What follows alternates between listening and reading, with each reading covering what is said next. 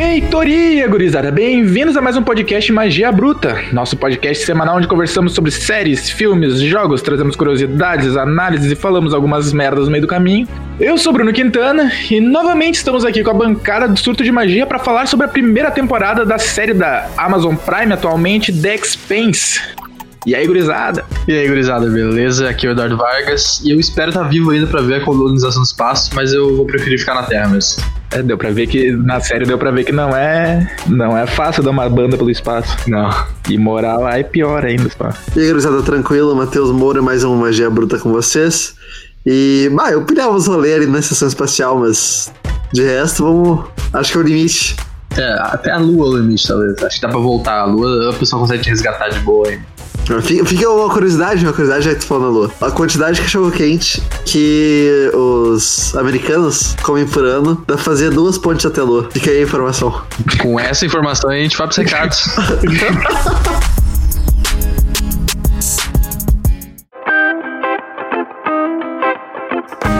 Então, gente, sempre lembrando pra vocês que tá rolando vários conteúdos aqui no, no canal do Surto, além do podcast. Tá rolando live todo domingo das 5 da tarde. Começando às 5 da tarde, terminando às 9 mais ou menos. Tá rolando 4 horinhas aí. No momento estamos fazendo gameplay do, do jogo The Witcher 3. Estamos zerando aí, o Bruno já jogou, tá, tá me dando aula de como, como funciona o mundo do The Witcher. Estamos no começo da nossa jornada aí, né, Bruno? É, Muito já- gameplay pela frente ainda. Uhum. Bah! A gente não tá na super na ponta do iceberg, como falam, né? Uhum. Será que a gente consegue terminar até o lançamento do Cyberpunk? Olha, acredito que sim, hein, mas Se der pra se esforçar, se esforçar um pouquinho. é, se der uma esforçadinha, se bem que a gente tá deixando muita coisa pra trás, né? E, e tá cobrando, né? Ah, Na tem game- alguns meses ainda, né? É, não, tem alguns meses, tem alguns meses. Mas um. Esse vai rolar com certeza. Além das nossas lives, a gente tá postando também o Surto Indica. São nossas indicações do- dos membros do Surto Magia, de segunda a sexta. Cinco membros, cinco vídeos. Tá rolando bastante conteúdo diverso, desde jogos, filmes, HQ, séries. Então, bem provável que tu vai achar alguma coisa lá que, que seja do interesse e tu pode conhecer uma obra nova aí que seja massa de ver. Caso tu esteja escutando no Spotify, alguma coisa que só tem o áudio. A gente tem um canal no YouTube e também tem, tem redes sociais que você pode seguir, que é arroba Magia, Twitter, Facebook, Instagram. E também, caso vocês queiram mandar uma história pra gente, um comentário sobre um episódio, uma coisa que o episódio fez tu lembrar, uma história, enfim, sugestões críticas, você pode escrever pra surtodemagia.gmail.com. Tem tudo aí na, na descrição do, do vídeo onde tu tá vendo. Ou ouvindo.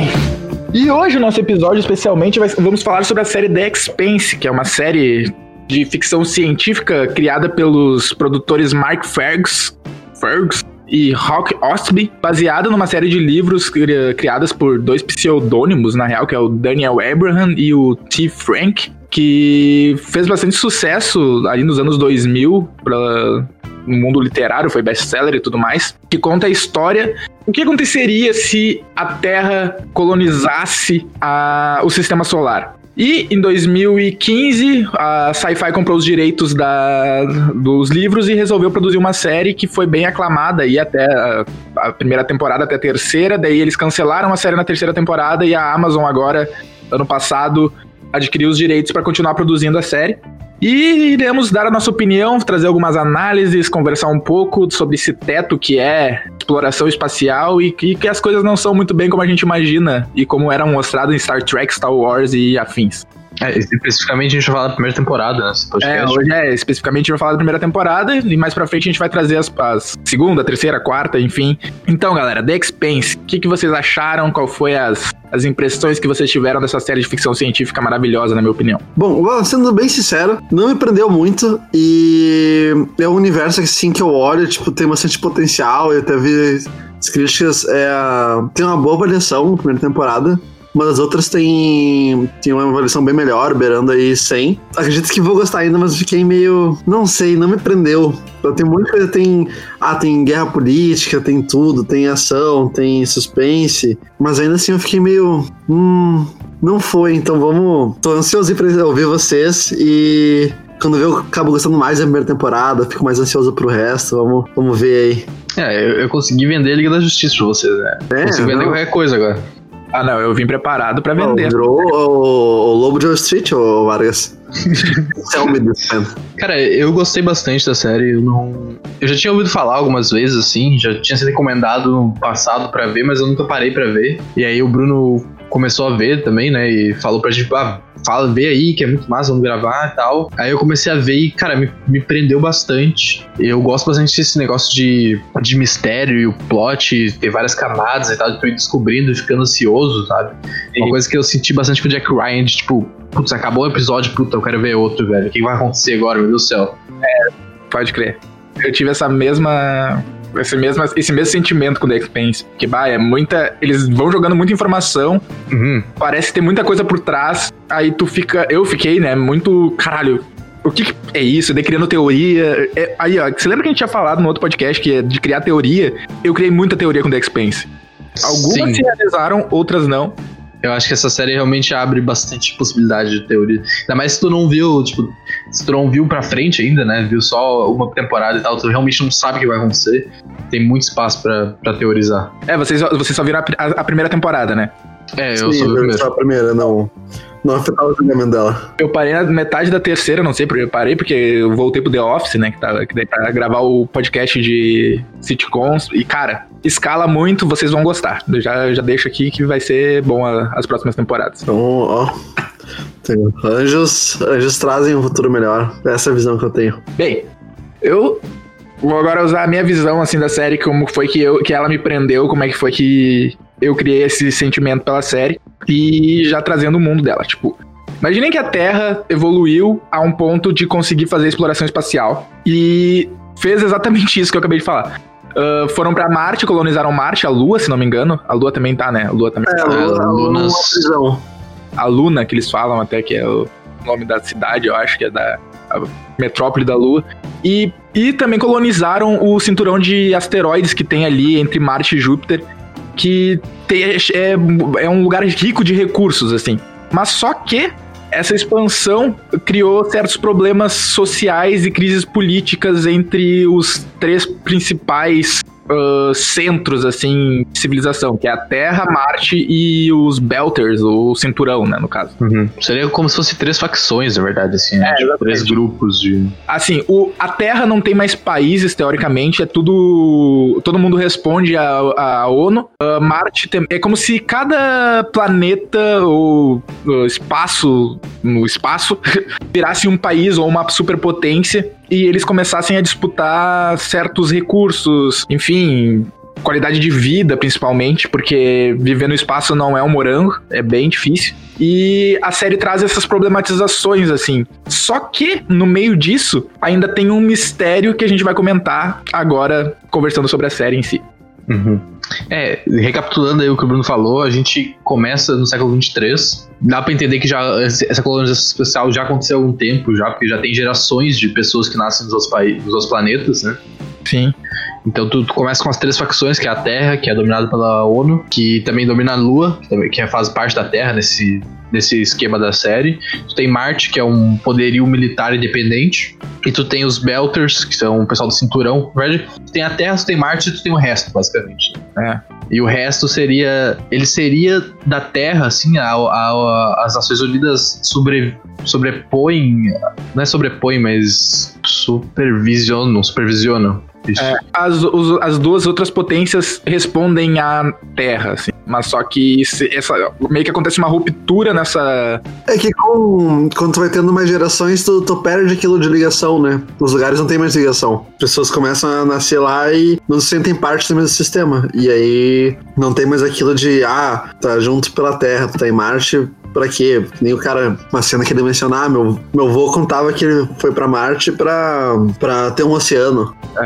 Então, é só achando, tá ligado? E os caras começam a revoltar com isso. Uhum. O resumo é que a- aconteceu na Terra o que vai acontecer na nossa Terra, que tava tudo indo pras caralho, tava acabando o recurso e tudo mais, e eles precisavam de um jeito de repor esses recursos, ah, como água potável e tudo mais. Daí Ah, que nem eles usam lá, vamos, o, o pessoal do cinturão, eles têm os asteroides que é puro gelo, né? Daí eles vão lá, tem os caras que vão só para pegar o gelo para ter água pra Terra. Hum. Então, meio que os outros planetas, mais especificamente o cinturão, porque Marte virou uma coisa mais. A história de Marte ela é mais específica para Marte, assim, que é ah, o pessoal querendo ter um planeta viável para ter vida, né? Porque ainda não é só, eles vivem em domos, não, não tem a terraformação ainda no caso, eles não podem sair dos domos e tudo mais. É, então a, a, as Nações Unidas su supervisionam os Belters, o pessoal do cinturão, vamos dizer assim, eles respondem à polícia da Terra lá que trabalha lá, mas tu tem o pessoal que é nativo de lá e eles buscam a independência e a igualdade através da OPA, que é um grupo de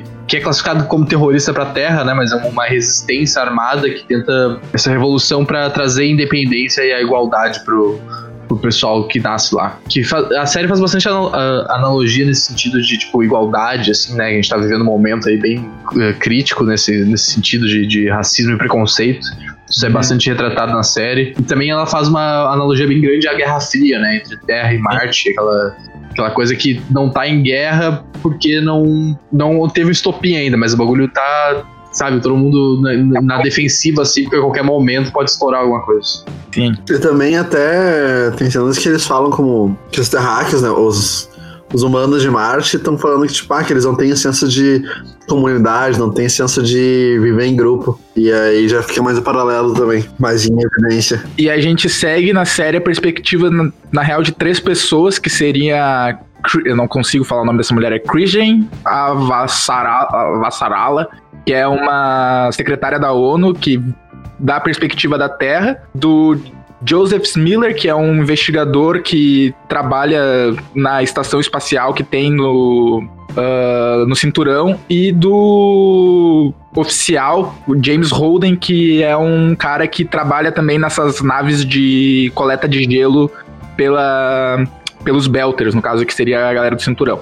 E a gente vê as perspectivas diferentes, assim, no caso de mostrando como é que esses, essas, esses conflitos são resolvidos, uh, toda a questão política através da perspectiva desses três personagens.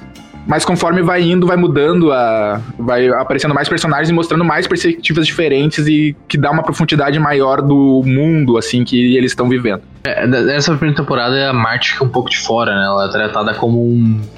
Tipo, tu começa a série com a narrativa de que Marte é meio que do mal, assim, né? É, tipo, o bagulho meio de, parece que é meio ditatorial, militar, e eles são os caras malvados, assim. E, aí, e ao longo mesmo da própria temporada tu vê que não é bem assim, né? Que isso são narrativas feitas pela, pela Terra, principalmente. E, tipo, ela fica nesse mistério, né? Não, tanto que tu não tem. A, a, gente, por enquanto, ainda não foi pra Marte. A gente não viu como é que é lá e tal. É, na primeira temporada. No sentido da, do, do espectador, né? Não um ser humano também. Também não foi pra Marte aí. Ainda não. Mas vamos ver, né? Elon Musk tem. É, o Elonzinho vai fazer a boa pra nós.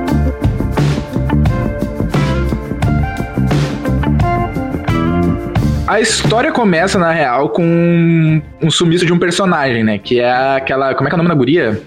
Julia Mal. Julia Mal. Ela some, ela é uma. De certa forma, ela é uma pessoa rica que vive no, no cinturão e do nada ela some e o esse o cara que o, o investigador que vive no cinturão também, o Joseph Miller, mais conhecido como Miller só na série, ele uhum. começa a investigar e conforme ele vai investigando, ele vai descobrindo coisas assim, meio que uma teoria da conspiração que vai se encaixando com a história dos outros personagens, do James Holden e da Avassarala. Quem botar esse nome difícil? Ah, o nome dela é muito difícil. ah, eu, eu, eu, só falava a mina da ONU. Pra é, mim, secretária eu... da ONU. É, pra mim era também a louca da ONU. A tia da ONU vai ser, eu vou chamar ela. Eu vou me dirigir a ela como tia da ONU. Justo. E, e, a gente sabe que o Miller é um detetive espacial porque ele tá no espaço e ele tem uma fedora, né? Tipo, é, isso é o que precisa ah, ser. Aquilo foi muito Blade Runner, assim, o cara. Ah, é muito série dos anos 60 ali, o cara investigando, charutinho, aquela coisa toda. Sim, bem estereótipo, achei muito bala. Todo mundo lá vendo, né, numa lata lá, no, dos meteoros, tudo, tudo. E aí, ah, o pessoal todo branco, né, pálido, pega sol, não tem nada. Uhum. E aí o cara do lado ali, ah, sobretudo, chapeuzinho, fumante, carinha de, de mal, de misterioso. Eu, bah, esse aí é o brabo. Esse aí é o brabo. É, e pior que o cara tem que ser muito uh, corajoso ou imbecil pra fumar no espaço, na real, né? Porque aqui na Terra já é uma bosta e a gente tem um oxigênio normal, né? No espaço tem menos oxigênio ainda. Então tu fuder teus pulmões, teus pulmões que já vão ser fudidos por causa da gravidade e coisa, e pior, piorar isso com cigarro é, é mais complicado ainda. Cara, eu não tinha ideia. Tipo, uma coisa que um dos méritos maiores da série para mim foi mostrar exatamente como é viver no espaço, sabe? Claro, acho que não é 100% fiel, né? Mas já dá um glimpse, porque geralmente quando a gente vê séries espaciais, assim, não tem consequência nenhuma dos caras estarem em gravidade zero. Ou que nem quando a nave entra em uh, mais rápido que a luz, os caras ficam de boa no, em pé dentro da nave, tá ligado? Lá os caras, ah, meu, se tu não tá sentado com aquele cinto de segurança, eles até têm um líquido para te ficar de boa, porque Sim. senão tu vai se fuder real, sabe? Porque, meu, tu tá indo mais rápido que a velocidade da luz dentro de uma caixa de metal no vácuo. Não é de boa, tá ligado? Não é pra ser de boa mesmo, é. E, e esse negócio é massa porque a série não. Apesar dela ser de ficção científica, ser futurística, ela não. Ela não. Tipo assim, ela não precisa explicar tanto pra ti como funciona o universo. Ela nem explica, na verdade, como, é. que, como que foi feita a tecnologia, como hum. que esse líquido que eles usam para poder aumentar a resistência do corpo na hora de atingir velocidades altas funciona. Cara, na verdade nem precisa, tá ligado? Eles, eles dão uma desculpa ali que, que tu aceita que é justa, vamos dizer assim, e tá bom, tá ligado? A série não precisa ficar nesse ponto para tentar explicar e tal. Exatamente. E isso foi uma coisa que eu, um ponto positivo que eu achei da série, que ela te coloca ali, tá ligado? Tu tá vivendo esse mundo agora. Tu não precisa entender o que aconteceu até agora, por enquanto, como isso chegou aqui. Tu tem que entender o que tá acontecendo agora. Exatamente. Aquela cena da. Logo no início, nos primeiros episódios da, da tortura do cara que eles trazem pra, pra Terra. Na verdade, tá na Lua, né? Ou tá na Terra? Não lembro mais. Terra na Terra. É um. Tá na terra? É um belo. É, ele tava na Lua e a mulher manda trazer ele pra Terra, eu acho. Isso, isso. E daí ele fica ali pendurado pelos braços e as pernas dele não funcionam porque ele foi criado no espaço, então, tipo, não tem, tem gravidade. O corpo dele não tá acostumado com isso. Não, não, ele não consegue. O corpo dele não responde à gravidade. Eu achei isso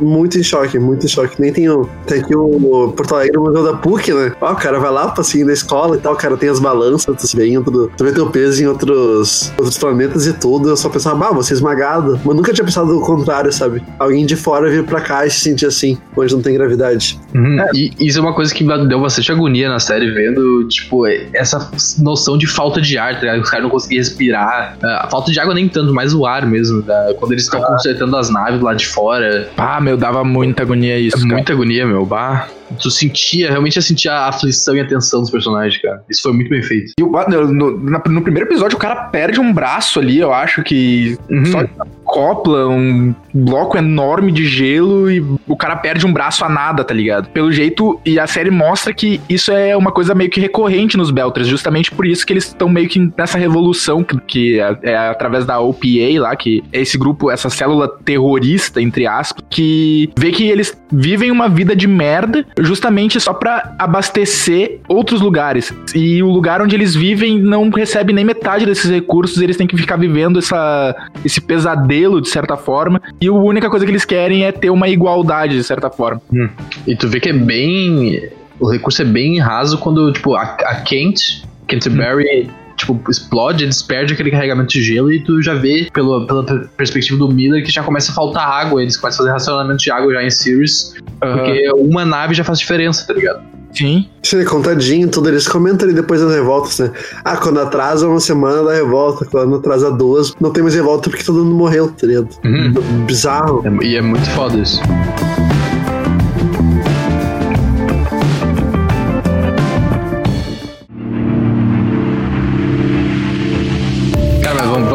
Plot da, da série, então depois a gente volta para essa questão de, do universo, porque tem, eu tenho muitas perguntas aqui na real que eu gostaria de discutir com vocês, porque eu acho muito massa essa formação de universo que a série fez. Uhum. E, e, ela deixa muita coisa uh, para te especular mesmo, né? Fazer teoria e tentar adivinhar ou ver o que, que, que é, o que vai ser no futuro, né? Sim. Eu já quero começar pela primeira cena da série, que a gente vê a, a Julie Mal na, numa nave, não explica nada, a gente só encontra ela, um bagulho, uma vibe meio alien, assim, que ela tá lá dentro, acorda do nada, e de repente aparece um negócio bizarro que corta no meio do negócio, umas luzes azul, assim, destruindo tudo. E tu, eu, ali já me, eu já fiquei, caralho, pra onde é que vai isso aí, tá ligado? Uhum. E depois, conforme a série vai andando, a gente eu tinha esquecido completamente daquela primeira cena, sabe? Mas é- essa cena aí me deixou muito confuso nessa série, né? E perdidaço. Quando comecei a ver, deu, tá não. E aí, qual é que vai ser a treta? Eu tinha esquecido completamente dessa primeira cena, porque justamente daí eu fiquei preso no contexto político da, da coisa, sabe? Aí até chegar na parte do primeiro episódio, assim, que eu fiquei mais em choque, que foi a parte que eles explodem a Kant. Porque eu não tava esperando que os mísseis não eram pra, pra Anubis, no caso, que era a nave que eles foram investigar lá, o sinal de, de socorro. Na verdade, a, a que eles foram investigar é a Scopler. É Scoplet, não era Anubis? Não, a Nubes é a nave preta que destrói a Kent. Ah. É, tem todo um plot que. ah, tu tem, vai, vai- falando aí que depois a gente. Eu, eu dou um resumo da, da- dessa, dessa trajetória da timeline que a série vai explicando.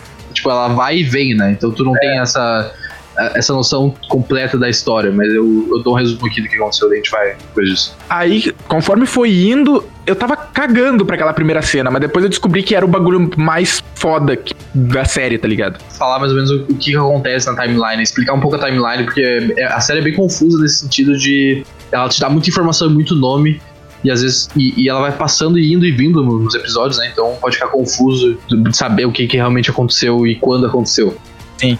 Então a gente tem a, a Fib Station, que é uma estação de pesquisa, que eles fizeram uma descoberta lá, que tu não sabe o que, que é e tu não sabe quem controla essa Fib Station, assim. Na verdade é, é uma estação da Terra, mas eles não te falam exatamente quem trabalha lá com a organização. Uhum. Aí tem, tem uma descoberta no Fib Station. E tu descobre que ela foi. Tipo, todo mundo que tava lá morreu e a, a estação foi destruída. E, e o, que foi trans- o que foi descoberto estava sendo transportado numa nave chamada Nubes, pelo pessoal da Terra. Aí a OPA, ah, com aquele cara lá que, que quase mata o Miller, tá ligado? Esqueci o nome dele.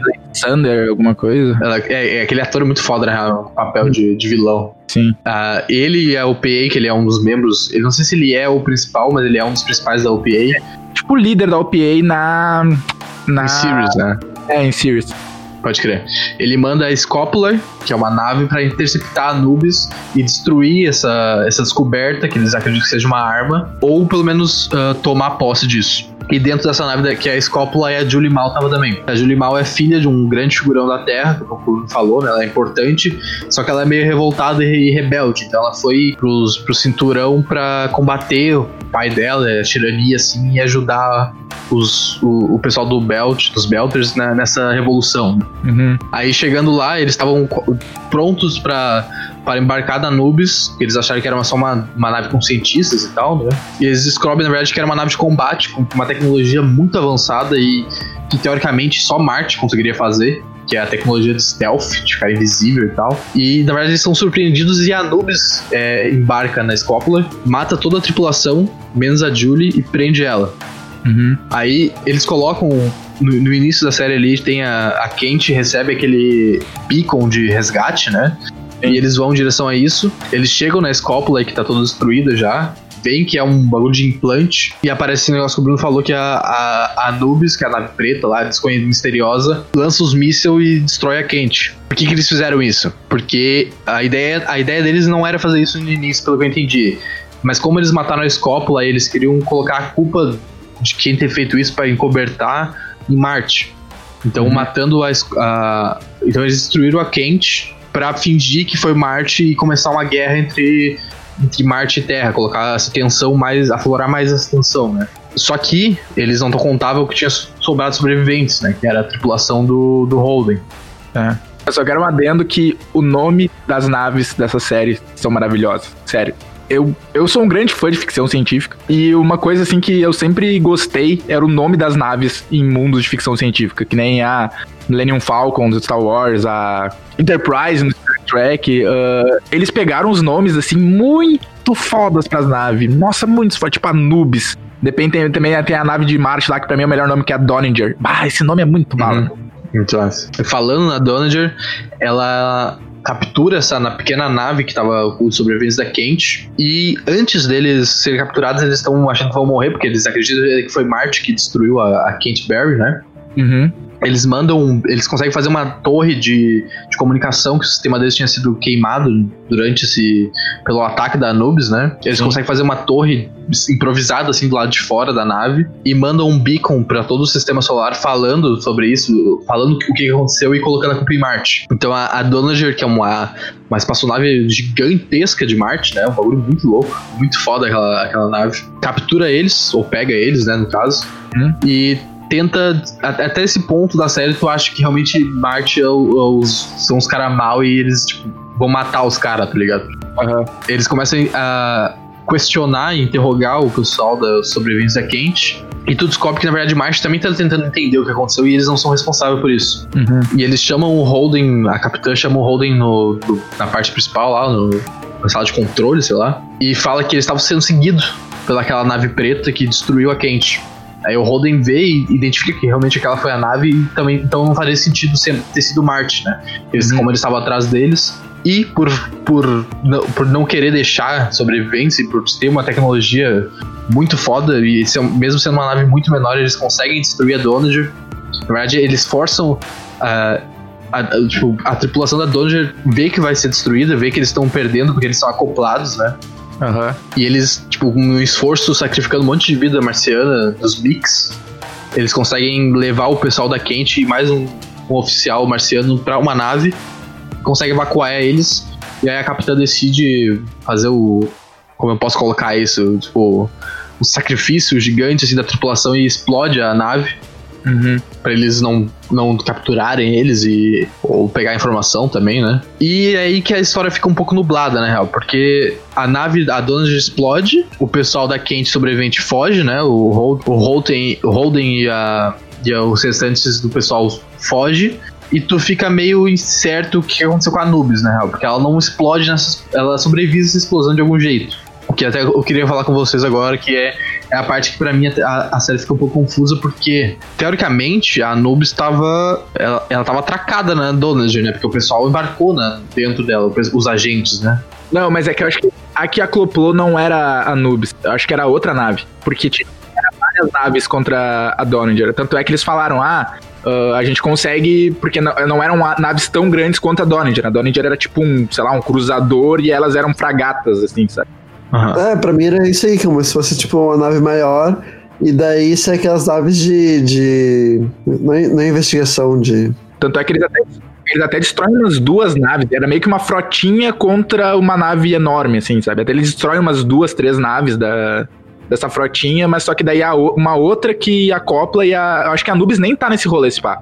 Eu acho que a Nubis tá em outra. já tava em outro rolê, sabe? É, acho que ela, acho que ela fazia parte desse, desse rolê, né? Não, acho que tava assim, tava assim. Só que eu acho que delas foram naves menores, tá ligado? Uhum. Pode crer. Aí essas que foram lá. É que tinha cinco naves, né? É. É que, que eles falam que elas estavam se multiplicando, na verdade, provavelmente eles chamaram, então eles chamaram reforço porque sobreviveu gente, eles foram capturados por Marte, então eles precisavam de mais gente para destruir essa nave também. Sim. O pessoal da, da Anubis ali, ou o pessoal que tá por trás disso. Então, beleza. Então, Tá, eles sobreviveram e em algum momento aí, talvez na batalha ou vazou, é, a nave é contaminada por, pelo experimento da Fib Station, que até agora a gente não sabe o que é, né? Que é aquela protomolécula, aquela substância viva do início da série, que tu vê com a Julie, né? Aquela primeira cena confusa, e mata todo mundo. A Julie consegue escapar, que, que aí a série continua desde da, daquela cena inicial que tu, tu vê, mas isso é lá pelo episódio 9, eu acho. Uhum. E tu vê que, que ela consegue esconder a nave num asteroide pequenininho, assim, consegue mandar as coordenadas para Taiko Station do do Fred Johnson, que é o, um dos líderes da OPA também. E ela consegue desativar a nave, mas ela é infectada nesse processo. Aí ela pega um escape pod lá da navezinha e vai para Eros, que é o único lugar que ela conseguia alcançar pelo tempo, pela, pelo combustível. E daí a, a série segue daí no, no, nos, nos, últimos episódios, né? Que a nave fica escondida, ela vai em Eros e tenta se comunicar com o pessoal da OPA, mas não consegue. E acaba morrendo lá na infecção do, da proto-substância. Né? Sim. Era um bagulho muito agoniante na série para mim, era esses, esses vai e vem, assim, sabe? Tipo, eles, bah, eles mostram que tá, tá rolando um negócio, mas eles não, como eles. A série ela não, ela não se preocupa em explicar nada. Isso daí uhum. já é um uhum. negócio que a gente tem que deixar claro que ela não vai te, eh, Pode parecer muito confuso, assim, meio difícil de digerir até para algumas pessoas, porque ela não te explica nada, absolutamente nada, nada, nada, nada. Tu tem que ir pegando uh, os detalhezinhos que eles vão falando, assim, até pelas questões. Ah, isso não só do plot principal, dessa conspiração que tá tendo por trás, mas também pelas questões políticas. Tu tem que prestar muita atenção nos diálogos, nos detalhes que eles falam nos diálogos, pra tu entender o que tá realmente acontecendo. Porque em nenhum momento vai ter, sei lá, que nem foi. Uh, que nem aconteceu em The Witcher, por exemplo, que ah, eles não explicavam as coisas, mas daí lá no episódio 7 juntou tudo e daí tudo fez sentido. Não tem isso, sabe? Tu tem que ir por ti mesmo e, claro, Uh, não significa também que a série é completamente confusa, sabe? Dá pra te entender as coisas. É, chega um ponto, na verdade, que ela até te explica, né? Quando os personagens. Quando a, a saga, não é saga, o. Quando a história, a storyline do, do Miller se encontra com o pessoal da Quente, eles até eles trocam informação entre os personagens, né? Que cada um tem metade que eles foram descobrindo através de, de pesquisa e trabalho de detetive do Miller. E até. Só que assim, eles estão explicando para eles, né? No caso. Tu tá. É. Claro, é, é uma maneira da, do roteiro explicar também pra audiência, que é muito bom, né? É a questão do ponto de vista, né? Cada um tá, tá, teve seu ponto de vista e no final eles juntaram tudo, assim, pra. Sim, meio pedaços do quebra-cabeça, né? Mas só que não tem aquela exposição, sabe? De, ah, aconteceu isso, isso, isso, isso, isso. Não, cada um dá o seu ponto de vista e se tu prestou atenção em tudo, tu vai entender. Se não, pá, daí tu vai ter que ver de novo, porque senão é, é muita. fica muito confuso.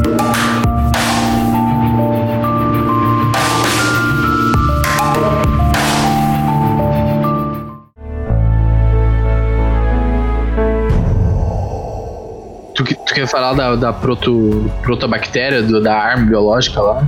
Isso eu achei muito foda. Porque, assim, eu sou um grande. Como eu já tinha falado, sou um grande fã de ficção científica. E essa série me lembrou muito Mass Effect. Porque tem essa vibe de exploração espacial, uh, colonizar outros planetas e tudo mais. Mas só que em Mass Effect eu, eu tinha a apresentação de vida fora da Terra era aquela vida, ah, são ETs, assim, sabe? Tipo, eles são humanoides, ah, uma vida muito parecida com a nossa, assim. E nessa série eles mostraram que pode existir uma coisa completamente diferente do que a gente imagina. Que no caso é a protomolécula, que ela é como se fosse um parasita, de certa forma, né?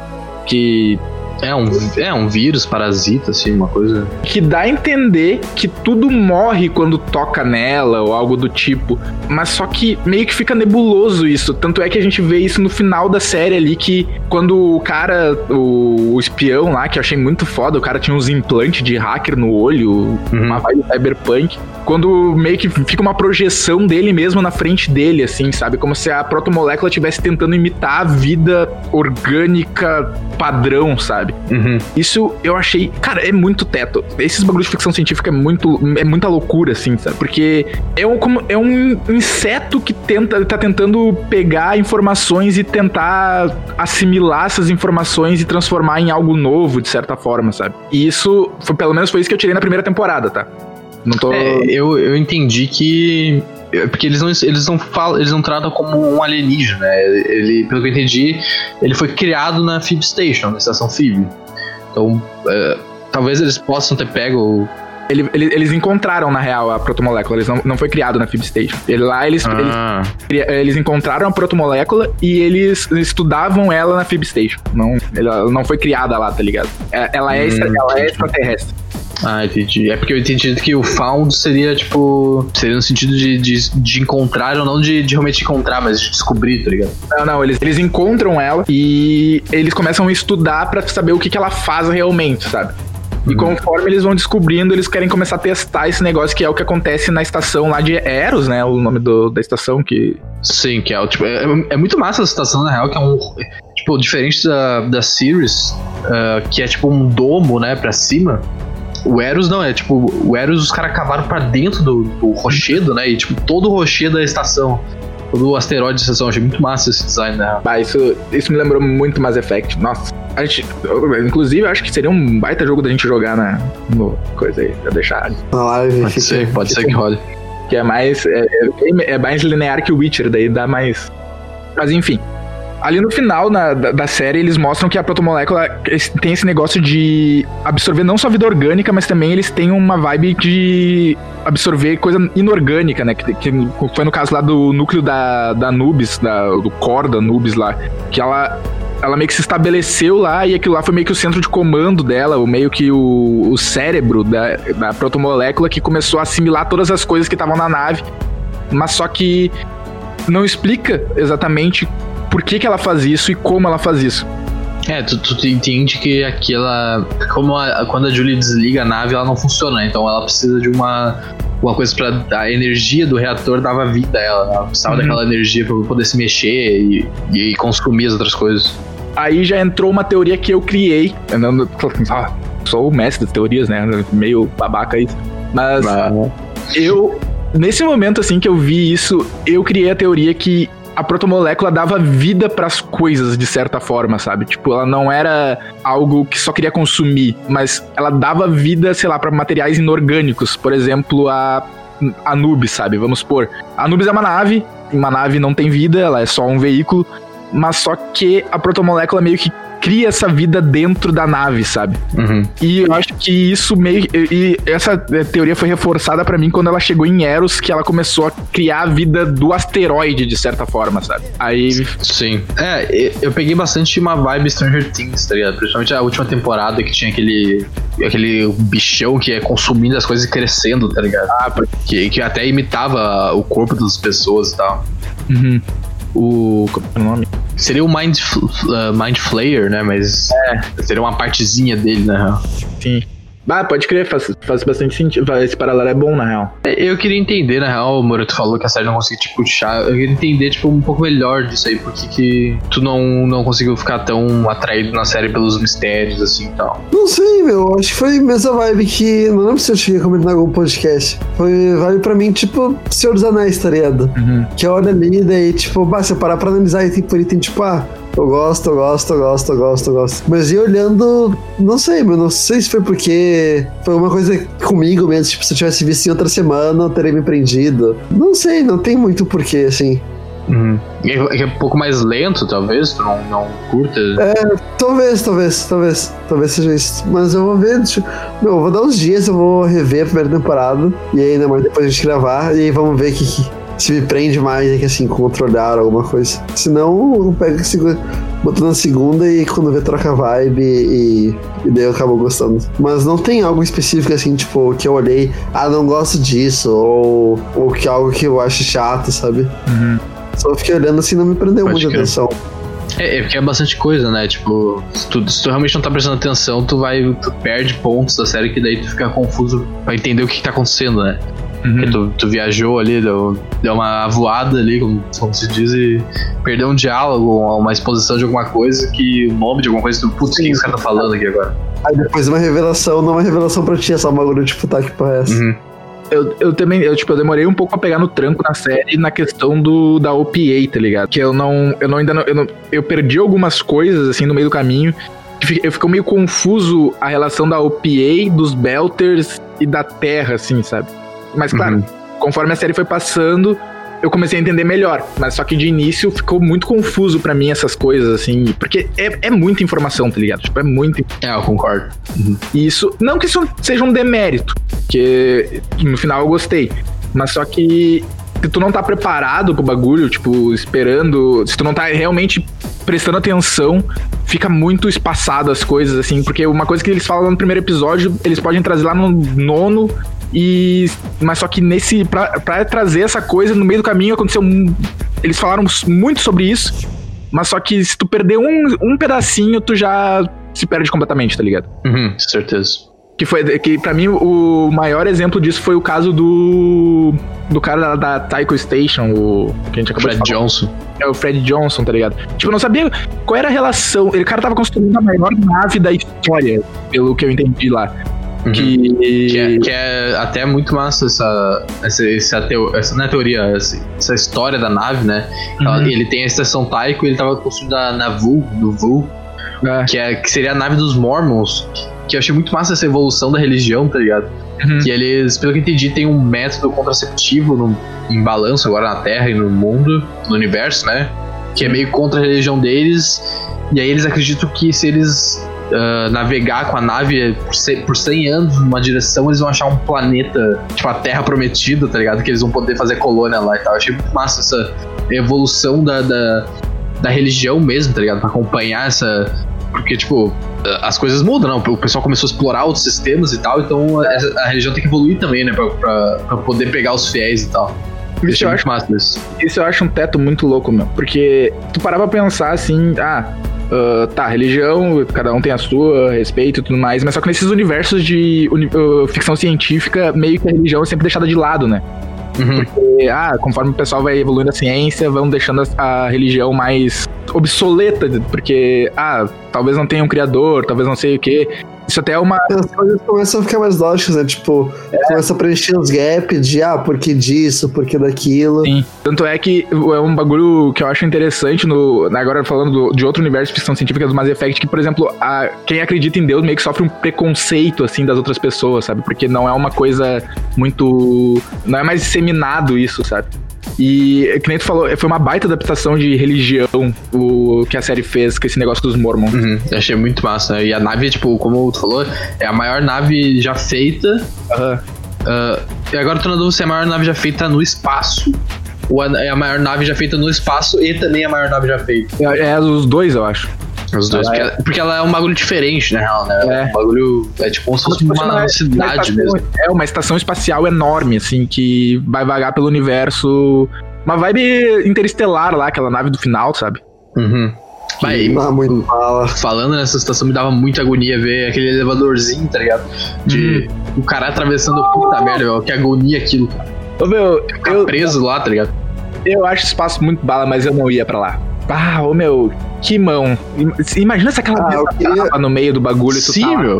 Quem é que vai lá? Ou quem é que vai ser o funcionário que vai lá desencalhar o elevador, mano? Desencalhar o elevador. Teleférico? Eu não tenho psicológico pra isso.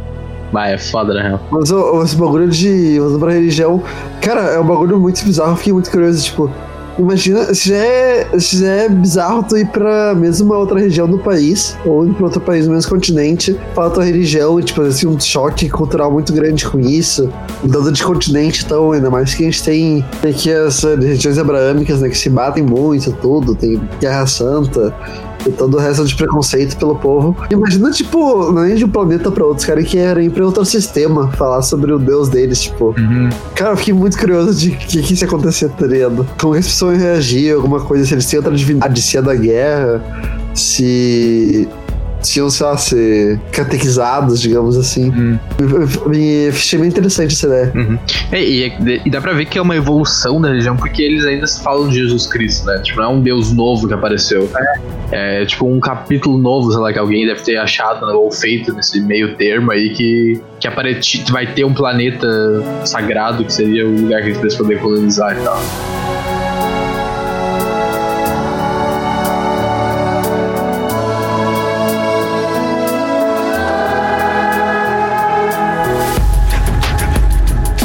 Vamos falar do plot mais agora que, a gente já deu o resumo, explicou certinho, né, pra quem tava na dúvida ainda.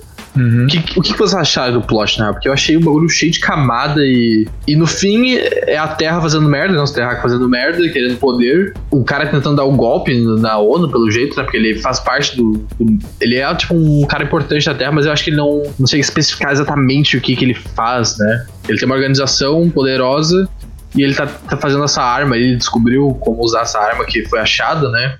Sim. E daí a, a série acaba nesse ponto de interrogação do que, que vai acontecer em Eros, né?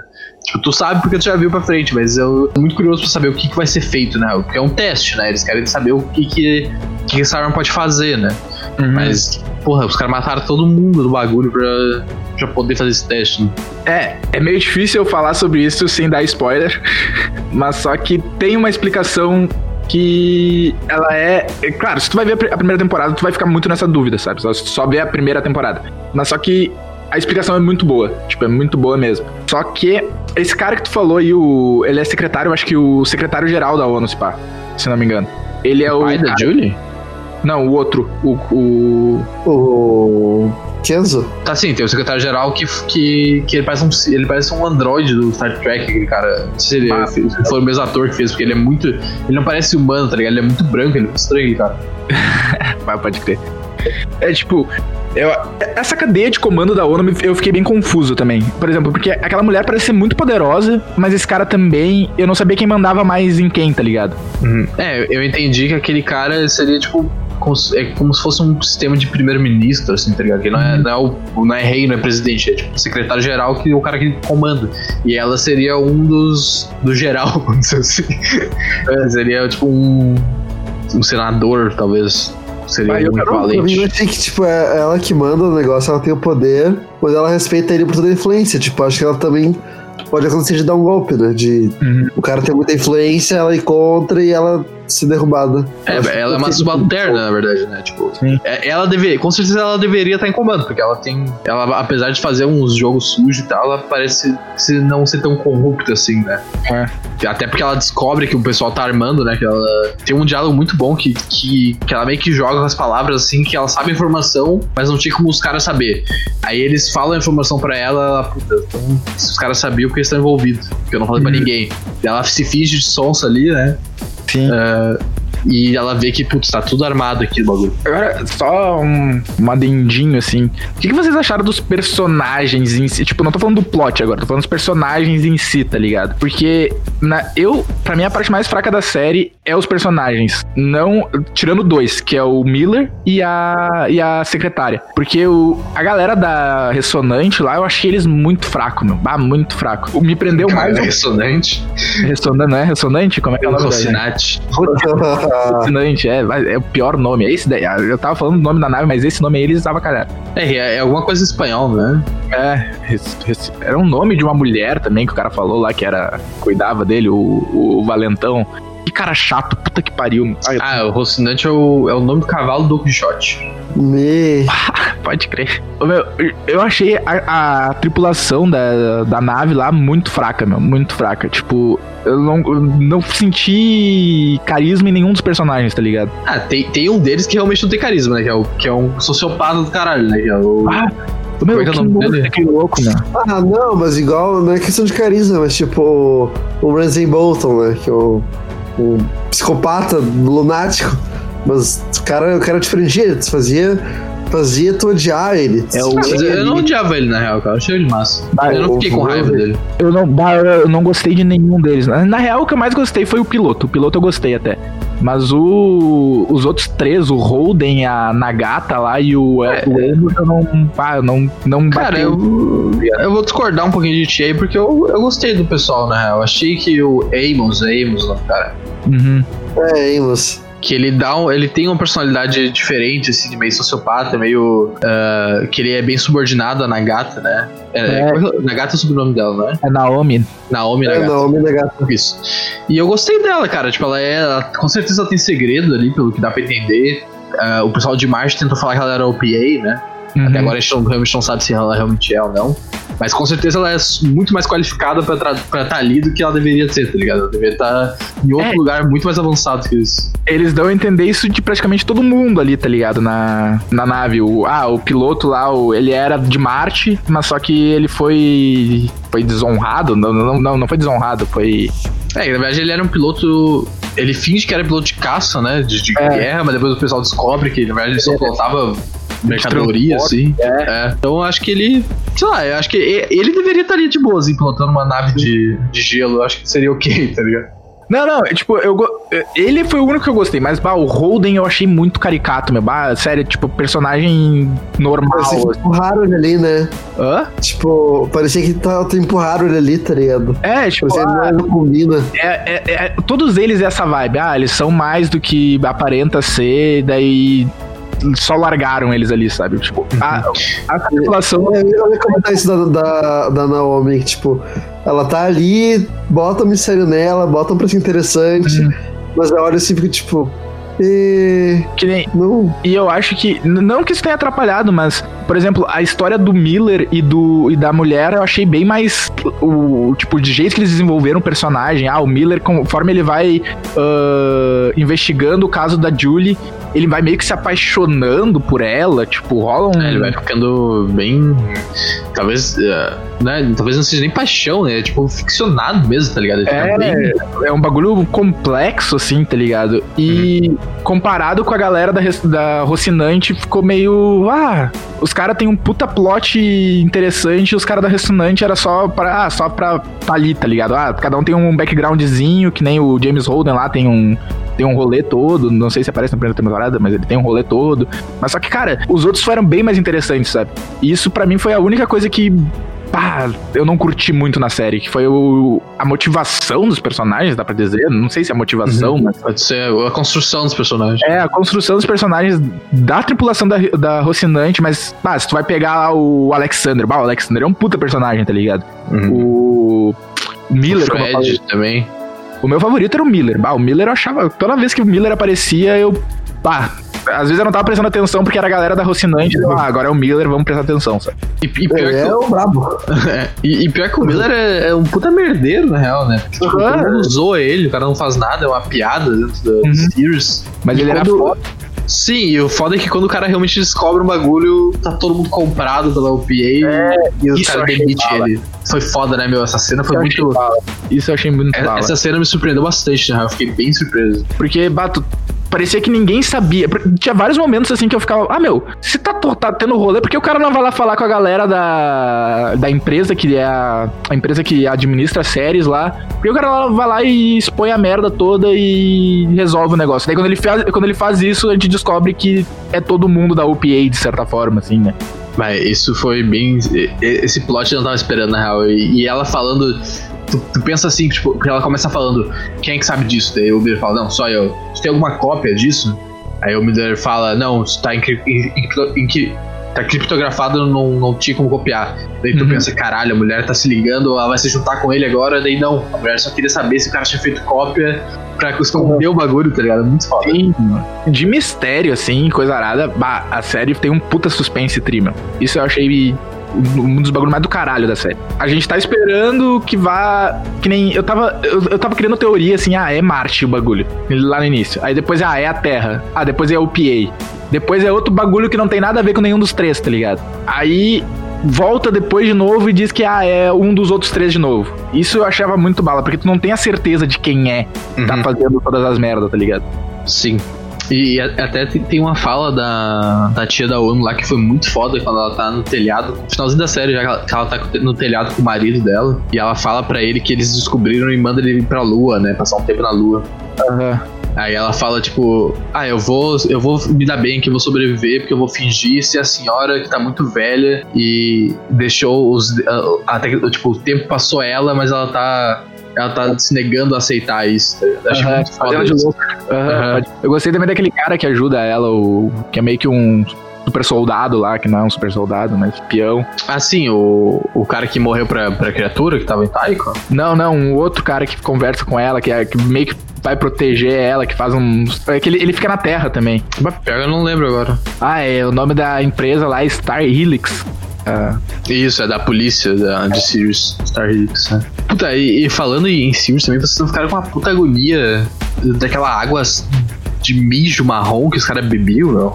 Não, porque eu não fiquei, meu. Puta, eu fiquei imaginando aquilo, meu. imagina tu, tu não consegue tomar nada de água assim, os caras tomam uma dose como se fosse, sei lá, de vodka, de água e é aquilo aí que tu tem, tá ligado? uhum. ah meu. Pior que é um merdão isso. Eu fiquei pensando, tipo. Se. Porque tem vários lugares que a água não é potável em nada, né? E os caras já pegam e tem um pouquinho só de água pra ser bah, na real, muita gente vive disso aí, tá ligado?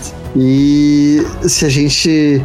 Se a gente ratear bastante, ficar zoando, a gente já vai ter água potável, vai ser isso aí. Eu comecei a pensar, eu fiquei. Pesou um pouco em mim, sabe? Tipo, eu fiquei, tipo, ah, meu. Quando ver meus netos, vão ser isso aí aqui no Terra. Uhum. Mas eu fiquei mais reflexivo, assim, do que, do que mal, assim, vendo, puta, que bagulho bosta. E, e até esse ponto é é uma das perguntas que eu tenho aqui, que... Porque, porque qual foi a necessidade de sair da Terra, né? Porque eles, não- eles não deixam claro isso, o que, que realmente aconteceu. Se foi só uma questão de, putz, vamos, vamos, a gente tem tecnologia, então agora vamos colonizar. O caralho tá dando merda aqui, tipo, Inter- Interestelar, que, puta, agora a gente tem que ir porque não tem opção, tá ligado? Eu acho que foi questão até de água, se pá, meu. Porque se tu vê, assim, a Nova York lá tem, o, a, tem uns muros pra conter o, o, oceano e coisa arada, sabe? De, tipo, acho que o aquecimento global chegou forte, começou a acabar os recursos, eles precisavam sair da Terra pra continuar tendo recurso, tá ligado? Pra sobreviver à Terra, de certa forma. É, pra mim, tipo, foi pra evitar superlotação e também porque só isso não ia bastar, né? Ia ser, tipo, paliativo. É por isso que eles querem pegar, botar Marte com oceano e plantação. Tanto é que eles até falam que ah, a Terra só virou essa superpotência que ela é por causa dos Belters, de certa forma, sabe? Porque se não fosse eles, a, a Terra ia ser. ia estar tá na merda, tá ligado? Eles falam, eu, eu, não, eu não consigo entender isso. Eu perdi também que a população dos lugares, tipo, a Terra tá com 30 bilhões, não é? É. 30 bilhões de população. A Terra tem 30 bilhões de população? 30 bilhões. É, o Marte tem o quê? Tem uns quatro? É, por aí. Não, tem mais. Marte, Marte tem mais. Marte tem mais. É, que o que deu para entender, assim, na série é que, ah, Marte tem a tecnologia militar e a Terra tem os números, tá ligado? Por isso que ia ser uma guerra foda pra caralho. É, eu não, eu não consegui. Cara, mas. É, puta, mas aí. Porque eu tinha até.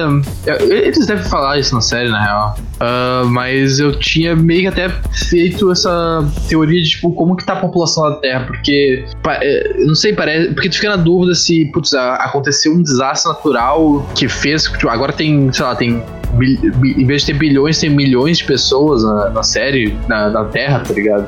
Uhum.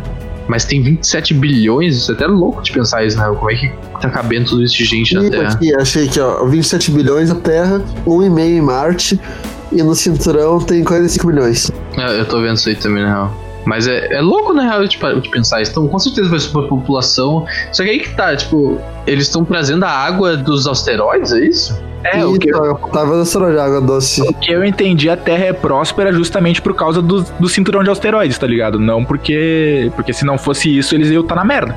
Foi isso que eu entendi. É, é porque eles, eles, mostram. Eles mostram duas naves de gelo só, né? Que é quente e depois tem aquele tio sobrinho que, que o cara se mata e deixa o guri no espaço, né? Uhum. Que também era uma nave de, de gelo, ou de pedra. Ele tava, ela tava catando alguma coisa, né? Eu acho que aquela, aquele meteoro específico não era de gelo. Mas eles tratam como se aquilo fosse em direção a Sirius. Eu não sei se de Sirius seria redistribuído. Porque é. ela não chega a mostrar que tem uma patrulha gigante da Terra no espaço pegando gelo e tal. O que eu entendi é isso, sabe? Tipo, a, a, os Belters, eles são meio que uma super empresa de mineração, de certa forma, de asteroides, que dá recursos pra Terra e mas só que já que eles dão recursos pra Terra não sobra nada para eles, tá ligado? Uhum. Aí nessa merda que por isso que eles estão querendo fazer revolução e tudo mais. É, é porque não, ele também não essa parte dos de mineração e tal, ele, ele também quase não chega a falar sobre isso, né? Ele menciona algumas vezes, até na, naquele flashback, que tu, tu descobre por que, que o Fred Johnson é temido, né? Que ele matou um, é. o pessoal tá protestando e tal. Uhum. Só que ele não deixa claro qual, qual foi a, o benefício e a, a necessidade até de, de colonizar o cinturão, né?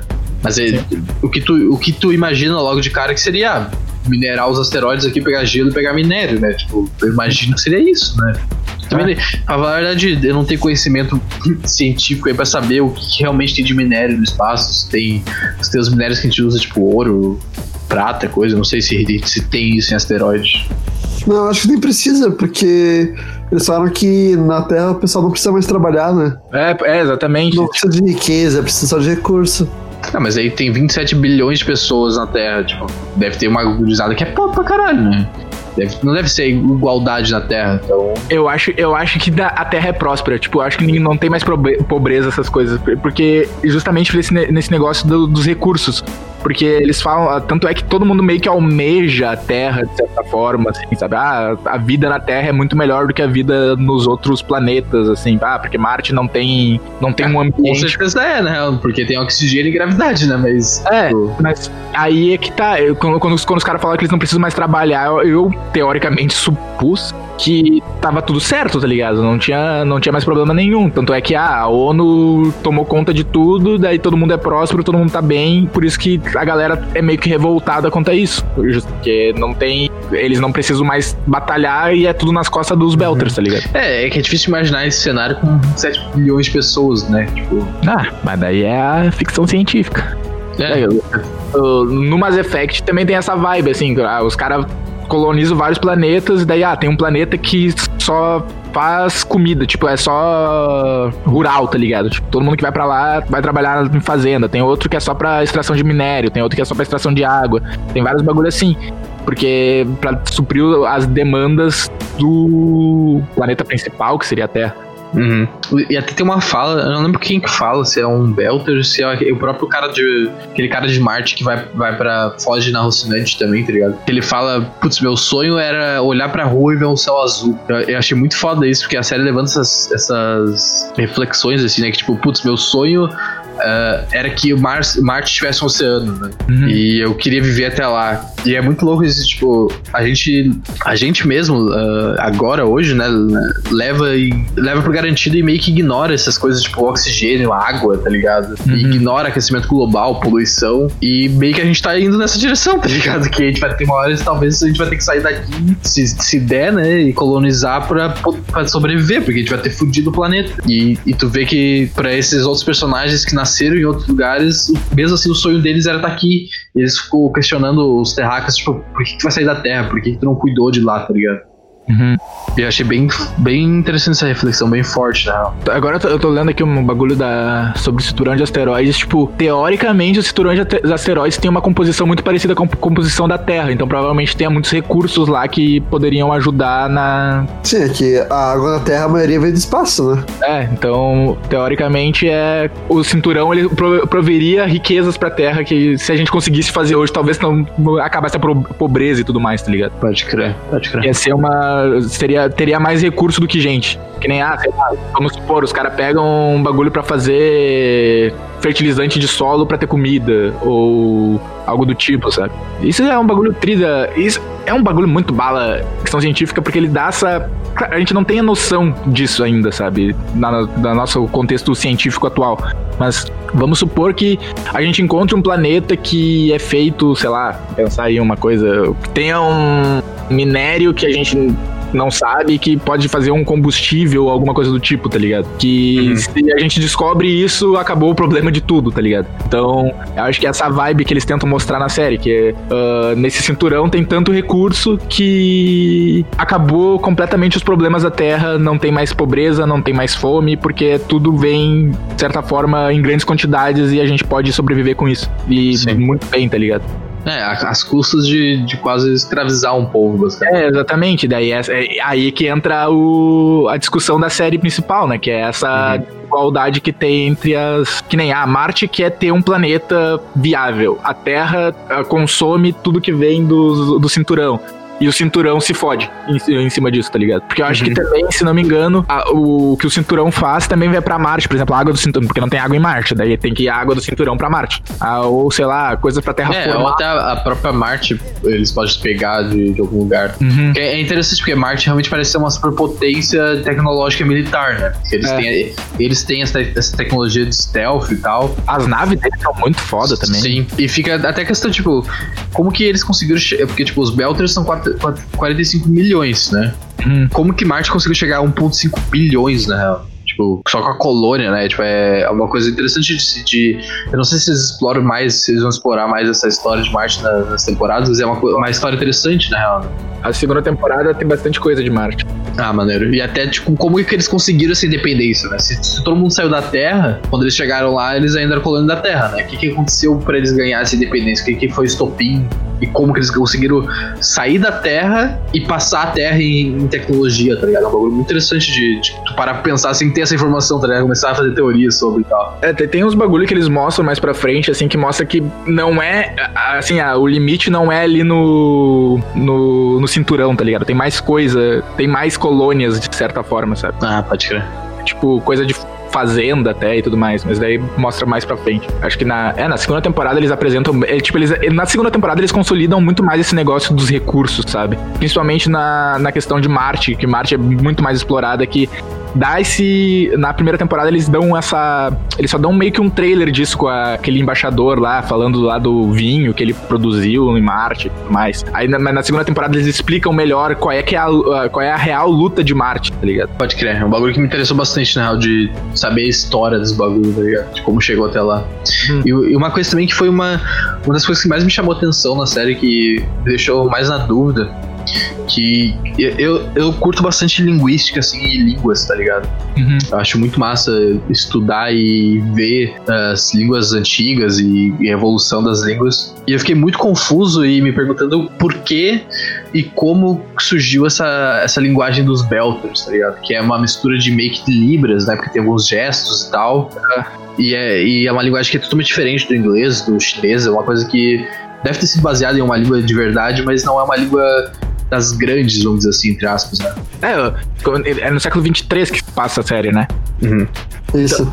Eu acho que deu um tempo, assim, que nem. É, é que nem eles, a gente falou, eles não explicam nada. Tipo, eles só vão largando as informações, mostram como é que é o contexto do mundo e tu tem que ir pegando os negócios, né? E conforme, acho que conforme o tempo foi passando, eles foram adaptando a cultura deles pra cultura. Não só a cultura, mas o corpo deles também. Tu vai ver um Belter no lado de um, de um humano que nasceu na Terra. Eles são esguios, eles meio uma vibe Sim. Slander, tá ligado? Então Uhum. acho que daí é. É, na- não, dá pra entender que tem, já, já tem gerações, né? Até pra ter corpo muito, uh, diferença fisiológica e tal, tem que ter tempo, né? Uhum. Mas mesmo assim eu, eu não tava conseguindo entender qual é, por que a necessidade disso, por que, que vai ser feito isso. Aí a, a Cat tem uma colega da faculdade que ela é formada em, em línguas, ah, não é línguas, o nome é letras, Letras. português e inglês. Aí eu, eu, eu tava falando com ela agora, a Ana, se estiver ouvindo aí, um abraço. Que eu perguntei pra ela, né, porque ela seria uma pessoa boa pra me ajudar a responder isso. E ela falou que, que explicaria o sentido de, de, de eles estarem buscando a independência. ah, ajudaria muito na, neles desenvol- querer desenvolver uma cultura e uma língua própria que seria só deles, seria a identidade deles, né? É uma identidade cultural própria. Isso, É, que não teria é uma- necessidade, mas é uma coisa pra, tipo, a gente fala isso porque a gente aqui é do cinturão, tu é terráqueo e tu não vai entender a gente, porque aqui é uma coisa nossa, é a gente, nossa independência. E, cara, faz muito sentido isso, me deu outra perspectiva nessa, nessa questão da criação da língua e tal. É, Aqui a a maior, a maior fronteira, na verdade, é que a gente usa a linha imaginária, né? Mas a maior fronteira é o idioma mesmo, o idioma e a cultura. Tipo, vai pra um lugar que tu, tu não entende o lugar que fala, não consegue se comunicar. E também, tipo, tem hábitos que tu não vai se adaptar, tu, tu vai ver alguém fazendo, tu vai achar estranho, ou as pessoas vão te achar estranho, tu não vai te sentir bem, fica um ambiente hostil. Uhum. Então fa- faz bastante sentido isso aí, na verdade. É a maior, idioma, a maior, a maior fronteira é o idioma. É, Eu achei muito foda isso. Porque é, aqui na Terra, né, na nossa história, quando foi feitas as colônias, já existiam gente morando. Então os idiomas novos são adaptações e misturas do idioma local e do idioma que foi feito do colonizador, né? Uhum. Só que no espaço é diferente, porque não tem ninguém lá. Tu tá, tu tá indo já sabendo o idioma e tu não vai ter que, por necessidade, se comunicar com um povo que não consegue te entender e tal. Por isso Sim. que é uma coisa que me deixou Mas aí pensando é que mais. entra, tipo, aquela coisa assim. Ah, quem foi pra lá não foi só americanos. Foi, tipo, Ah, não, certeza. indiano, chinês, enfim, todas as culturas. Aí, pra mim, eu acho que eles assimilaram, vamos supor, a- os jeitos de conversar de cada uma das, das culturas e meio que se transformou nisso. Foi uma aglutinação de todas as os idiomas, de certa forma, que foram colonizar a- o cinturão, tá ligado? Uhum. Agora, só um- ué, uma coisa que essa série me, me pegou, assim, uma, uma, uma reflexão que veio, é que, bah, a gente tem meio que uma visão romantizada de colonização do espaço, né? Que, ah, a gente vai colonizar o espaço, teoricamente, vai dar tudo certo, vai ser tudo bom. Mas, meu, a gente já tem tensão política com um país vizinho. Imagina com um planeta, tipo, uma galera que nunca viu a Terra, tá pouco se fudendo pra Terra, teoricamente, e obviamente vai criar e vai criar uma tensão muito maior, tá ligado? Conforme o tempo for passando, porque Sim. o humano é tudo pau no cu.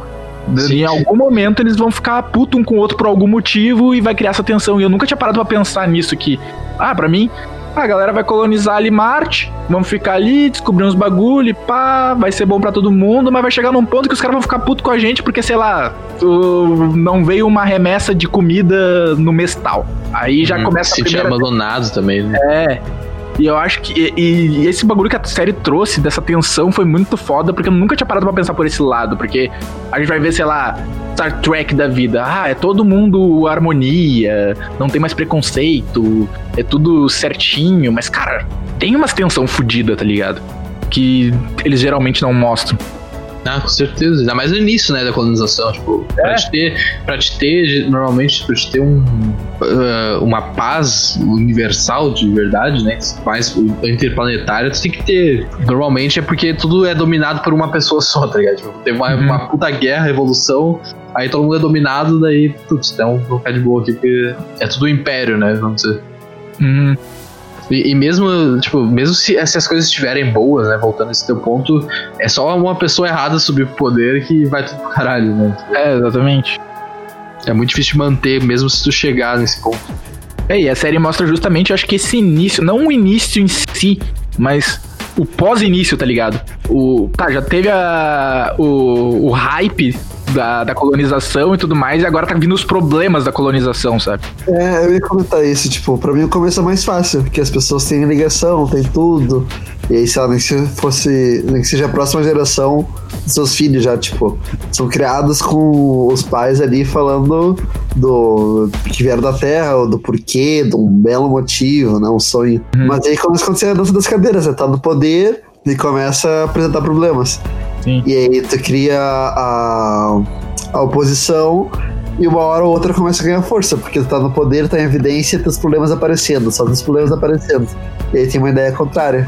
É inevitável, tipo, é pegar e vir alguém errado, que bata de frente, tudo. É, pra mim é inevitável que uma hora ou outra dá merda.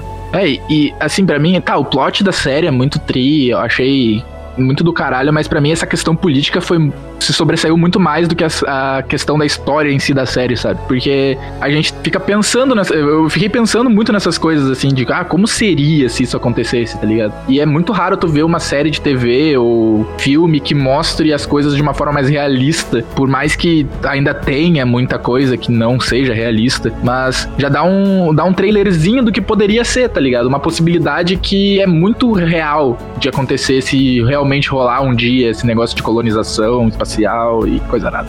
Pra mim, esse foi o maior mérito da série, junto com os efeitos especiais, porque eu. Ah, meu, muito foda na real. Muito Cara, bom. eles funcionam muito bem, cara. Uhum. Porque eles se limitam também.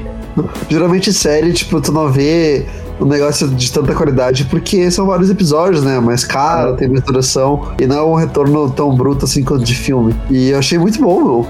Eu gostei assim, surpreendeu. Meu, a, a cena da explosão da Kant lá foi muito foda, meu. Foi muito foda. E outra coisa que eu achei tri na série, que sempre teve aquela, aquela polêmica com Star Wars, que é o barulho de tiro no espaço, né? E quando mostra as batalhas espacial, o, o som fica abafado, porque tá no vácuo. Isso eu achei um baita detalhe.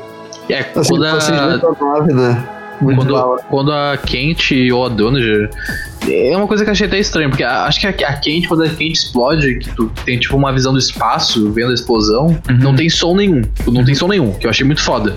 Só que a série parece que ela vai colocando som aos poucos, assim. É. Talvez o pessoal começou a reclamar durante a série, que tava saindo semanalmente na época, né? Sim. Ah, não sei, porque eles foram colocando sons sutis, assim, tá ligado? É que, tá, cientificamente é preciso isso, tá ligado? Mas só que cinematograficamente é meio tosco. Sei lá, tu Ah, vê. mas eu, eu achei massa a cena Não, do eu achei vindo sem som, eu achei mais chocante do que com a explosão, eu acho. Ah, eu, eu também achei. Eu, eu preferia que se fosse tudo sem som, tá ligado? Mas eu acho que pro público geral isso não é muito atrativo, sabe? A galera gosta. É, é, tri um barulho de explosão espacial. Uhum. Ah, é massa, só um. Ah, aquele barulhão lá, ensurdecedor, assim, ó, muito bala. Mas também choca também, o bagulho pegou e tu olhar assim, bate toda aquela luz, explosão gigante, e só aquele silêncio, todo mundo em choque, assim. Uhum. Ah, incrédulo. E eu achava. Eu fiquei muito cagado porque eu achava que eles iam explodir a navezinha dos loucos, tá ligado? Aí o míssel passa reto e eu. Bah. Plotzeira. Gostei. Minha série.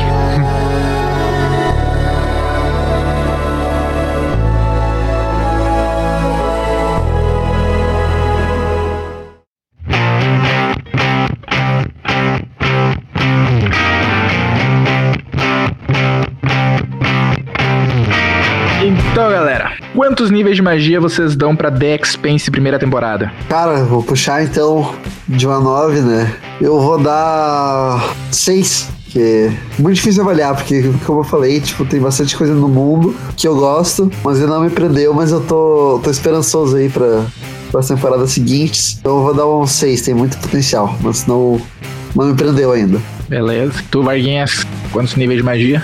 Cara, eu vou dar oito níveis de magia pra, pra série, mas especificamente a magia dominar monstro. Que eles vão precisar agora pra segunda temporada, porque o bagulho vai ser louco. Mas falando sério, cara, eu curti bastante. Tem alguns pontos, assim, que talvez uh, fuja de um 9 pra ser uma série perfeita, mas são pequenas coisas de. A gente tava falando do, da questão de personagem do Holden antes, e eu realmente no início. Uh, eu não achei que ele fosse ser o personagem principal porque ele não parecia. Ele não tinha uma cara de carismático, assim. É. Uhum. Então eu, eu fiquei. Logo no início eu fiquei bem surpreso quando aquele, putz, esse cara vai ser o principal, tá. Então vamos indo aqui vamos ver, tá ligado? É. Mas depois até meio que comecei a comprar, assim e tal, mas realmente falta um pouco de criação de personagem, porque o universo é gigante, né? Tem é. aí 60 bilhões de pessoas, sei lá. Uhum. Mas tu, tu acompanha 10 personagens no máximo, né? Eles, eles são bem focados em quem tu acompanha e tu conhece poucos personagens. Então, acho que eles poderiam expandir um pouco mais essa parte, assim. Acho que fora isso, eu curti bastante a série, então por isso oito. Eu vou com Vargas nessa, vou dar oito níveis de magia também. Justamente o universo eu achei do caralho, uh, o, os mistérios eu achei do caralho, mas só que para mim pecou no carisma dos personagens principais ali da Rocinante. Tirando, claro, o Miller e a secretária lá, que os dois personagens eu achei do caralho também. Mas só que eu não senti aquela vibe, bah, protagonista na tripulação da Rocinante, e isso para mim foi um ponto negativo, mas tirando isso, a série bah, me surpreendeu muito, porque eu fui ver muito a nada. Efeito especial bem feito, apresentação de universo muito coesa, assim, com a realidade, de certa forma. Uh, as naves, os planetas, o jeito que é constituído as, as estações e tudo mais, a ambientação mais especificamente. Aquela questão lá do o oceano ter aumentado, os caras ter que começar a murar cidades para não avançar o oceano para dentro das cidades. Isso eu achei muito foda. Então, para mim é esse 8 aí. E eu já digo, já vou dar um spoiler aí que é essa minha nota vai aumentar nas próximas temporadas. Olha aí. Então, galera, ficamos por aqui com mais um Magia Bruta. Voltamos semana que vem com mais um episódio. Deixo um abraço e é isso aí. Então, gurizada, valeu por nos acompanhar. Um grande abraço. E esperamos indicações aí de séries, filmes e o que vocês quiserem pra gente assistir, comentar aí e poder recomendar também. Valeu, gente, por ter acompanhado a gente até aqui. Espero que vocês tenham curtido. Um abração e até a próxima, o próximo episódio.